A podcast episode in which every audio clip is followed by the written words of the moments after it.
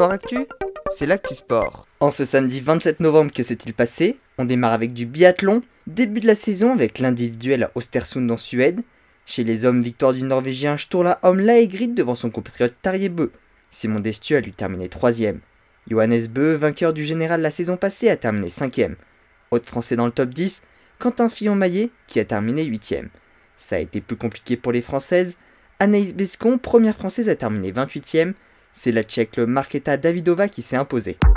En ski de fond, début de la saison également, le 15 km classique de Ruka a été remporté par le finlandais Ivo Niskanen, Hugo Lapalus a lui terminé 13ème et Richard Jouve 18ème.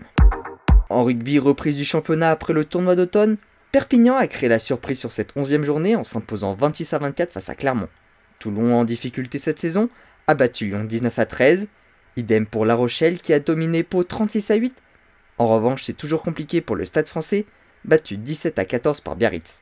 Enfin, Montpellier a battu Castres d'un petit point, score du match 25-24.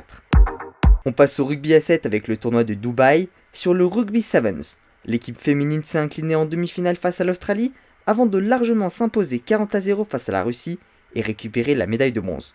Les hommes ont eux battu les Espagnols et ont terminé à la 9ème place.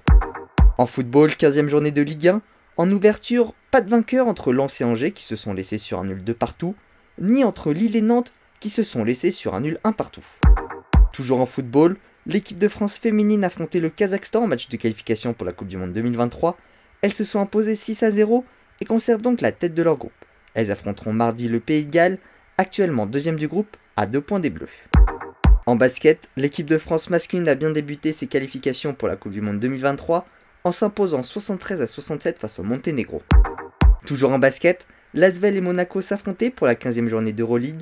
Les Villeurbanais se sont imposés 84 à 85 grâce à un panier de William Howard au buzzer depuis la ligne médiane.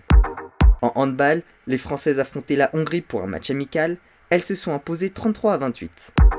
Enfin en tennis, Adrien Manarino et Arthur Hinderknecht ont tous deux perdu leur match face à la Grande-Bretagne en Coupe Davis ils espèrent être qualifiés en quart de finale en terminant parmi les meilleurs deuxièmes, mais l'affaire semble compliquée.